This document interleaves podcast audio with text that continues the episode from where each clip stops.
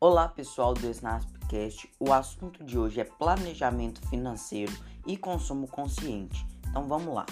A maioria da população brasileira se encontra em dificuldades financeiras, justamente pela ausência de um planejamento financeiro adequado e também por priorizarem necessidades imediatas. Geralmente as pessoas não conseguem resistir à tentação de comprar uma roupa no shopping ou de fazer uma viagem de última hora, etc. Não que essa prática seja errada, mas em um planejamento adequado, a pessoa percebe que esse hábito somente gera um prazer momentâneo e a longo prazo o fruto é a frustração. De acordo com pesquisa, 46% dos casais brigam por questões financeiras e isso é o segundo fator que mais gera briga entre esses casais.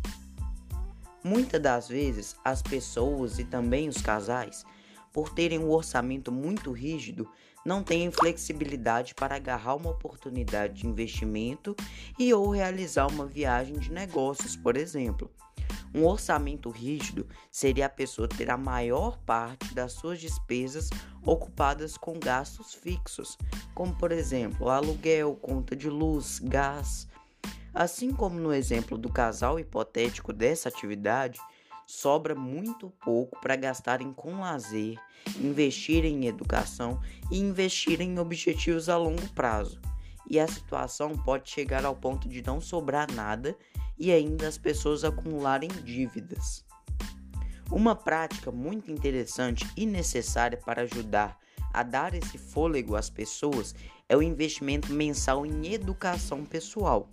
Se as pessoas separarem ao menos 5% do valor de seu orçamento para gastarem com cursos, viagens de negócios, palestras, etc., a capacitação das mesmas aumentariam e dessa forma conseguiriam um cargo acima na empresa que trabalham, ou pensariam em uma estratégia nova e eficiente em caso dos autônomos, e, e dessa forma ganhariam mais e teriam mais dinheiro para continuar investindo em educação e também nos outros aspectos essenciais a um planejamento.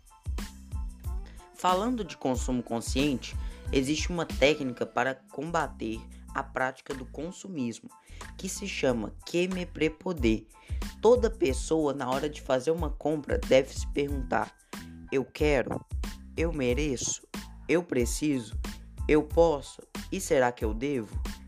Além disso, criar objetivos de curto, médio e longo prazo ajudam a dar a motivação necessária para as pessoas ou os casais não caírem em tentação de comprar somente coisas que gerem prazer imediato.